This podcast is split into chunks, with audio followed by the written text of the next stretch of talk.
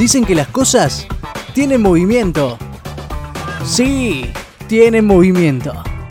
Y nosotros te acompañamos a donde quiera que vayas.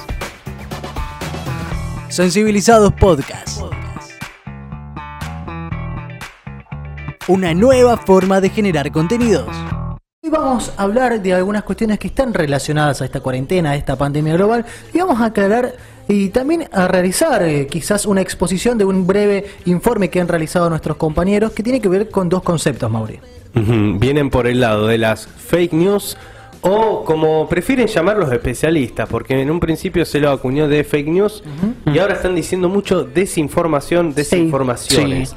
¿Por qué? Porque dicen que no existen las noticias falsas porque lo que es falso no es noticia, ¿no? Claro. Entonces, bueno, Sí. está la paradoja de llamarles fake news o desinformación y tenemos una mezcla de eh, dos materiales. Por un lado, eh, una charla que ha hecho de comunicación política y fake news el magíster Sebastián Di Domenica de la Universidad Nacional de La Plata y después un informe del INADI en conjunto con el Observatorio de Discriminación en Internet. Así que traemos eh, Sí. material calificado.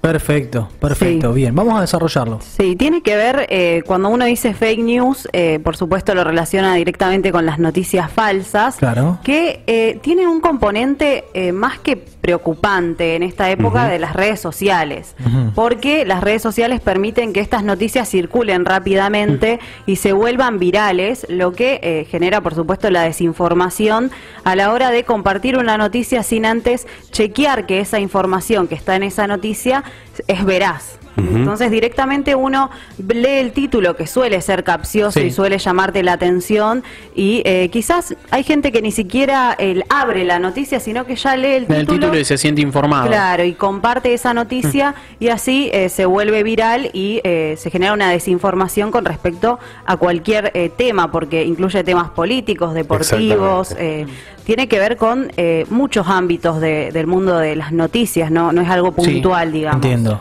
Antes Eh, se le llamaba el famoso amarillismo, eh, Sí. periodismo Sí. sensacionalista, que quizás no sé si reflejaba tanto el tema de la falsedad, pero sí como que se tergiversaba la, la información. Sí. Obviamente también hubo casos de noticias falsas, se saca de contexto para vender justamente la noticia. Y lo que pasaba en ese momento es que eh, era palabra sagrada, el diario impreso, Claro, sí. la radio, diario, era así. el programa de televisión y generalmente se chequeaba, obviamente, tiene otra rigurosidad en las noticias, eh, circulaban de una manera eh, menos eh, rapidez, menos rápida que Claro. ahora.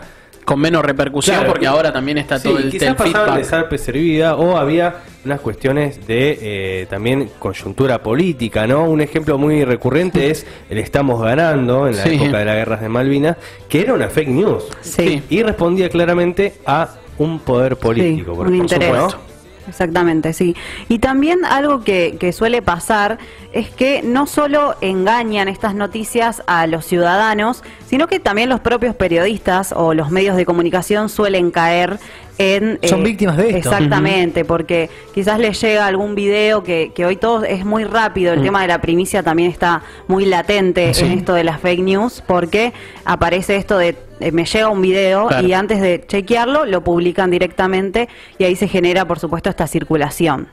Bien, bien, entiendo. Muchos casos políticos en tiempos de, de elecciones, recuerdo, por ejemplo, eh, sin ninguna mirada política, sino por una cuestión de, de algún recuerdo que tenía en C5N cuando Sí. eh, disputaban Mauricio Macri Sí, y Daniel Scioli. Y Daniel Scioli ganó Scioli por amplia mayoría y al final no, Sí. nada que ver. Había Sí, sido sí. Mauricio Macri quien había ganado. Sin embargo, esto fue muy cuestionado. En Estados una- Unidos también, el caso de Dewey versus Johnson, que antes de la, de la proclamación de Johnson habían marcado a Dewey como ganador. Pasó Bueno. varias veces. Sí, sí, suele, suele pasar y, y generalmente caemos en esas, en esas mentiras, pero hay algunas justificaciones que, eh, que justamente justifican el por qué son tan efectivas a la hora de, de reproducirse y de viralizar. A ver, me encanta esto. Y, por ejemplo, una de esas cuestiones tiene que ver con que eh, apelan, es decir, utilizan la lectura incidental, es decir, eh, que no es que buscamos las noticias, sino que nos suelen aparecer Las noticias directamente. suelen aparecer. De golpe estás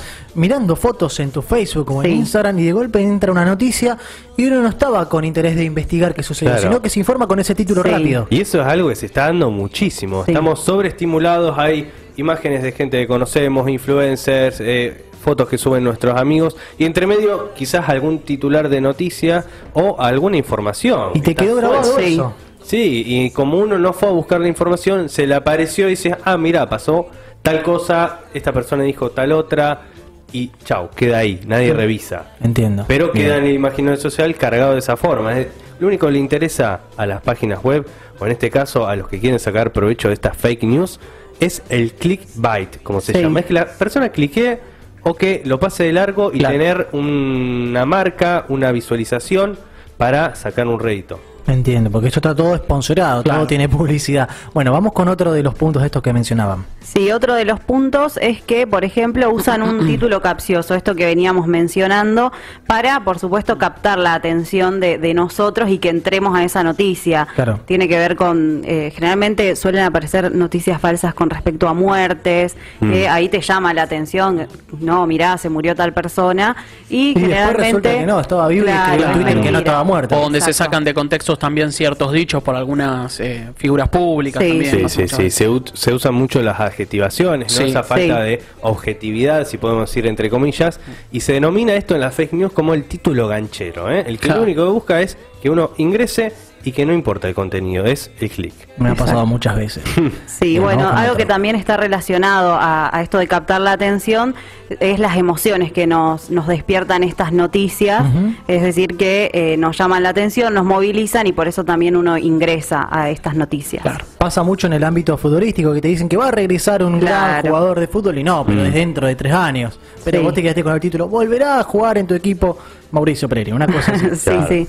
Sí, como había pasado también hace poco con el, el- la sanción que había tenido eh, la FIFA para Newells, que decían que no podía incorporar jugadores Sí. por tres mercados de pases y todos eh, levantaban este título, pero claro, después uno leía En la, la bajada está la noticia. explicación de que no era Claro. así, era una de las posibles consecuencias. Exacto, exacto. Entiendo. Bien, vamos con más.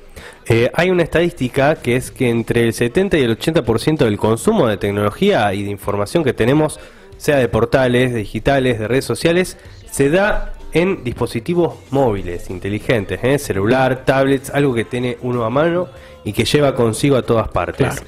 Eh, ¿Qué pasa? Bueno, al usar estos dispositivos generalmente uno lo hace de manera, eh, como decíamos también, incidental, quizás en un momento en el que está uno con la cabeza en otro lado, haciendo otra actividad, mientras viajamos, mientras caminamos, mientras estamos en un bar charlando con otra Sí. Eh, ¿Qué pasa? Se nos cruza, en este eh, caso de uso de las tecnologías portátiles, estas noticias falsas apelamos a esta lectura incidental, es algo involuntario, pero ¿qué pasa? Hay un 35% de este consumo que en- solamente puede identificar las noticias falsas como tal. Es decir, que tenemos un 75% de gente que Claro. en ese uso de dispositivo móvil, en esa situación esporádica, casual, eh, consume la fake news sin darse cuenta. Entiendo. Bien, comprendo. Vamos, vamos con otro más. Sí, otro de los puntos es que refuerzan nuestros prejuicios, o sea, son más eh, fáciles que las recordemos y eh, por eso también ganan un- un- una importancia en el imaginario colectivo, es decir, eh, como despiertan tanto interés, después nos acordamos de estas noticias falsas y las reproducimos, se Claro. lo contamos a otra persona, como si fuera algo real. Claro, es como la realidad que queremos escuchar, leer y, eh, y tener dentro de nuestra información, pero no, no es real eso Claro, que sucede. y se convierte en tema de charla, porque si, uy, Claro. mirá lo que pasó es importantísimo. Te juntás con alguien, che, ¿viste tal cosa? Y así El se boca en empieza- boca. Se empieza a diseminar Es por todas partes la fake news. Tiene un poder impresionante. La ramificación de la fake news es mucho más eh, eh, acelerada que la de una noticia real. Sí, ¿y qué pasa con las personas mayores o quizás con eh, me- menos especialización en las tecnologías di- eh, digitales, ¿Qué que no las tienen muy incorporadas? Son más propensos a caer Claro. En estas fake news porque, ¿qué pasa? Bueno, entre otras cosas, no distinguen jerarquías eh, de calidad, fidelidad de contenido y eh, son los que más lo difunden, ¿no? Cuando no nos ha llegado una imagen quizás de un familiar que es adulto mayor o adulto que te llega una fake news y dice, mira, no, no pasa tal cosa, no pasa tal otra. Eh, ¿Y qué pasa? Que en Facebook eh, sucede mucho, hay noticias con títulos, imágenes con estas fake news y que cuando vas a ver la dirección o quizás el portal que hace esa noticia no tiene reconocimiento como medio de comunicación, no está avalado, Ah. eh, publica información sin una jerarquía ni eh, conocimiento dentro del ámbito de las noticias. Sin tener una estructura formal que determine Claro. que eso es un medio, entre comillas, confiable. Exactamente. Y otra de las cuestiones que tenemos que mencionar es que son muy peligrosas y tiene que ver con esto que venimos hablando, que siempre hay un interés detrás que tiene que ver con algo político, algo económico. Entonces, ir reproduciendo esto sin chequear si es real o no puede traer unas consecuencias eh, a futuro que pueden ser muy graves. Ya no sabemos qué leer. Sí, y no, y no sé si se dan cuenta, en las épocas de campaña abundan y Sí. explotan las fake news. Es más, muchas veces se está- dice que eh, Donald Trump y Jair Bolsonaro han ganado las elecciones debido a fake news Sí. que se han difundido esencialmente por redes sociales y WhatsApp.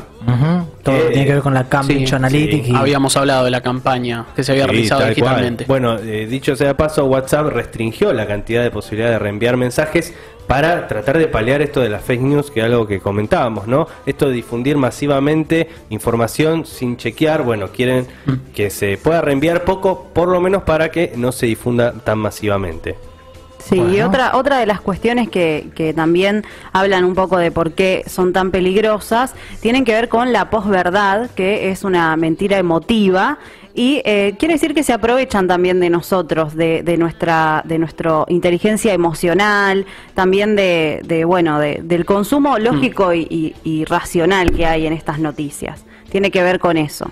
¿Qué, Claro. qué término también? La posverdad. Bueno, eso también lo Muy va a moderno, tener, muy Sí, muy moderno. eh, su capítulo, eh, imagino, Sí. en otro informe, lo que tiene que ver y todo lo que todo Está muy reúne. relacionado también. Mm. Sí, obvio, Claro. obvio que sí. Bueno, todo esto que tiene que ver con noticias falsas, ¿no? Y recién decía Mauri, si es falso no es noticia. Sí. Claro, que debate cual. también. Sí. Y miren este punto que vamos a repasar, el último, de por qué son tan peligrosas las fake news, antes de compartir algunos materiales con los que seguro nos Ah, hemos hay materiales también. En algún Sí. momento, sí, sí, sí. Queremos primero la parte teórica, ahí viene la práctica. Esto es una clase. Eh, y una cuestión de por qué son peligrosas es que muchas veces demoran en ser desmentidas. Claro. Claro. Circulan y quedan en la nada misma muchas veces y otras veces son replicadas por medios diciendo que son informaciones falsas. Estábamos hablando fuera del aire el caso de mm, este, este- esta persona que decían que había infectado con burundanga a una, a una chica en un colectivo Sí. hace unos años. Eh, lo habían detenido, Sí. estuvo Mm. mucho tiempo ahí reprimido por la policía y después de recién más o menos una semana se empezó a conocer que realmente Sí. él no le había infectado a la chica, que fue algo psicológico. Sí. Conocido popularmente ahí nos decía como el dios punk. El dios Eh, punk, sí. exactamente. Eh, esto es uno de los Que ejemplos debido a la que- estigmatización eh, se terminó quitando la vida, así que Sí. pensemos lo grave sí, como puede afectar a otra persona. Sí. Y vamos a compartir primero un audio que surgió, eh, son dos audios en realidad, Sí. en la terminal de ómnibus de Rosario Esto en medio de esta Hace pandemia. poco, a ver sí. si se dan cuenta. Empezamos con, eh, hay dos, el uno y el parte A y parte B tenemos. Lo escuchamos. Gente, buenas noches. Primer caso de coronavirus en la terminal de Rosario. Un español vino, contagió cinco más en el colectivo. Está todo perimetrado, está la policía, están todos.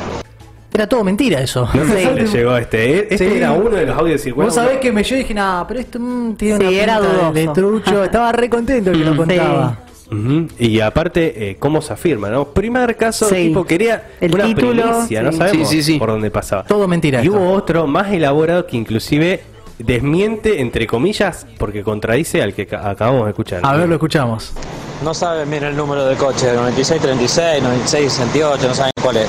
Viene de Catamarca a Retiro, llegó acá, dio positivo el- una chica, así que el coche está en la terminal cercado con toda la gente arriba del colectivo a la espera de ver qué van a hacer con ese colectivo. No saben qué van a hacer, por ahora están preparando uno para que haga Rosario Retiro con la gente que está esperando acá en terminal para seguir. Pero todos los que venían de Catamarca hasta acá están todos dentro del colectivo cercados. Eso tampoco pasó. No. No, o sea, es una desinformación Sí, absoluta. Pero fíjense el tiempo que se tomaron para Sí. hacer la Sí. realización de estos audios, le dieron bien clarito, no Sí. hubo Sí. confusiones, excepto al principio ahí que no sabía bien el número de, Del de- coche, del sí. Bueno, coche. pasa mucho en la desinformación que se asevera algo con eh, datos que no son Que no son certeros, ciertos, sí. claro Sí. Eh, debe ser tal número tal otro bueno pero esto pasó y inclusive decían primero un chico después una chica Sí, sí, ¿Eh? era Por eso. todo dudoso y además no solo venía el audio, sino que también venía acompañado de una imagen que por Ah, supuesto mirá. era vieja. Sí, sí, Se sí. veía un colectivo en la terminal de, de Rosario y estaba como cercado, pero era vieja la imagen y después, bueno, al otro día recién fue desmentido por las autoridades de la municipalidad. Y esto de, de- de poner imágenes, videos, también lo- es algo que utilizan impacto. mucho los noticieros. Sí. El, el famoso impacto o traen una noticia eh, fuertísima que uno muchas veces a, a primera vista se la cree porque claro es un medio de comunicación y uno trata de Sí. confiar sin embargo muchas veces te encontrás que es todo un montaje Bueno, claro, y lo que había pasado en este caso era que era un pasajero que tenía su certificado de COVID positivo en el test de repatriación que le habían hecho, eh, pero que no estaba activo, es decir, que lo había tenido, pareciera. Bien. Eh, vamos a ver eh, un toque, una imagen de eh, TN cuando retrató el caso de Villa Azul, que fue muy polémico. Sí. Ajá, Sí. también fue hace poco no Sí, fue sí, hace- sí. Que es- eh, se desmiente en vivo, inclusive, miren. Wow, no lo puedo creer. Estoy- estamos viendo acá, claro, dice eh, noticia falsa dentro de, de la imagen, cómo se están desmintiendo. A ver. Esto es en la zona de, Avellaneda, está en Avellaneda y en Quilmes. Protestas dentro del barrio Azul.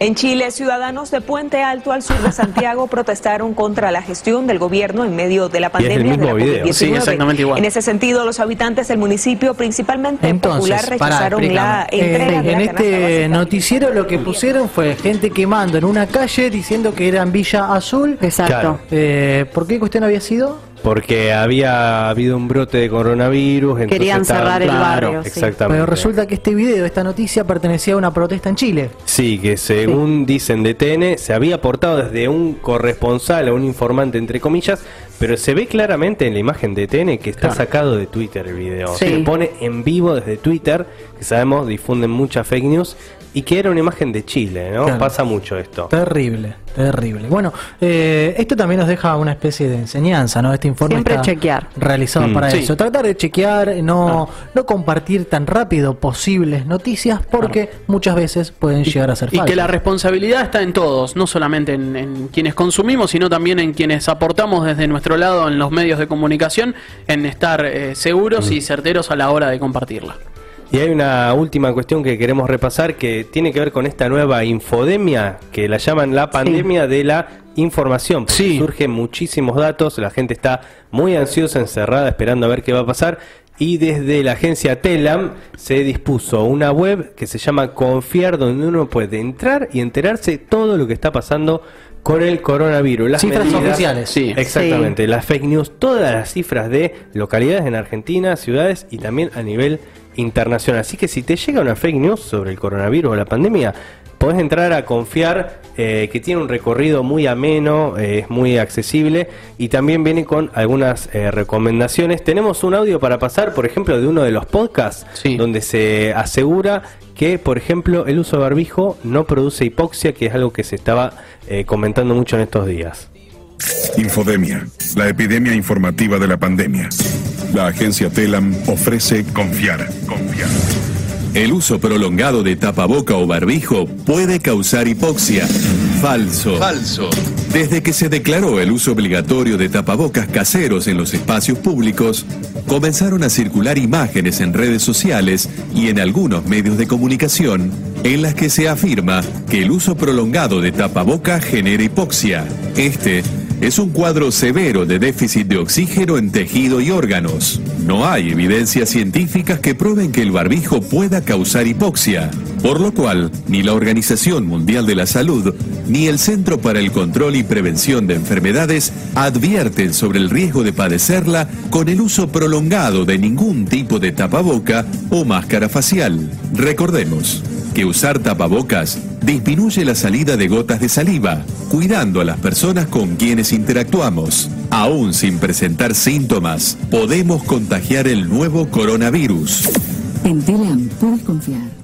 Wow, qué bárbaro. O sea, es otra de las cosas que había salido Sí. dentro. Sí. Muchos mitos de esta hubo cuestión, también. Sí, Sí. mitológica que trajo Sí. Eh, consigo esta pandemia, esta, este COVID-19. Eh, una de esas cuestiones estaba con el uso de barbijos. Primero se debatía si hacía falta o no, se terminó decidiendo de- que sí, se afirmó Sí. que sí. Y ahora después de esto querían refutar la, la utilización de barbijos con esta, eh, esta, cuestión- esta enfermedad ¿no? que Mm. Traía sí, sí. consigo este malestar. Tomar agua caliente, se decía. Sí. agua caliente que, eh, que elimina el coronavirus de nuestro sistema. No, Sí, falso. no. También hablaron de, de consumir ajo, que eso podía ayudar. Bueno, no, también era mentira. Bueno, de parte del gobierno estuvo muy fuerte la campaña anti-desinformación en esta situación, pidiendo por favor que se chequee a través de información de entes oficiales, de las mismas páginas del Exacto. gobierno nacional que brindan también la información acerca de todo el tema de la pandemia. Sí, y para cerrar justamente queremos dar algunas recomendaciones para que tengan en cuenta cuando se encuentran con algunas noticias y por ejemplo antes de reenviar una noticia, ya sea un audio, una captura de pantalla o una foto de, de un televisor, es eh, importante investigar las fuentes. Generalmente uno puede entrar a, a Google y, y poner ahí algunas palabras claves y enseguida te va a saltar si eh, es realmente verdadera o no esa noticia y ahí ves si, si la reenvías y, y- y demás. Fundamental Y chequear. Sí, exactamente, tiene que ver con eso. Sensaciones podés encontrar muchas. Y todas pasan por acá. Sensibilizados Podcast. Al alcance de tu mano.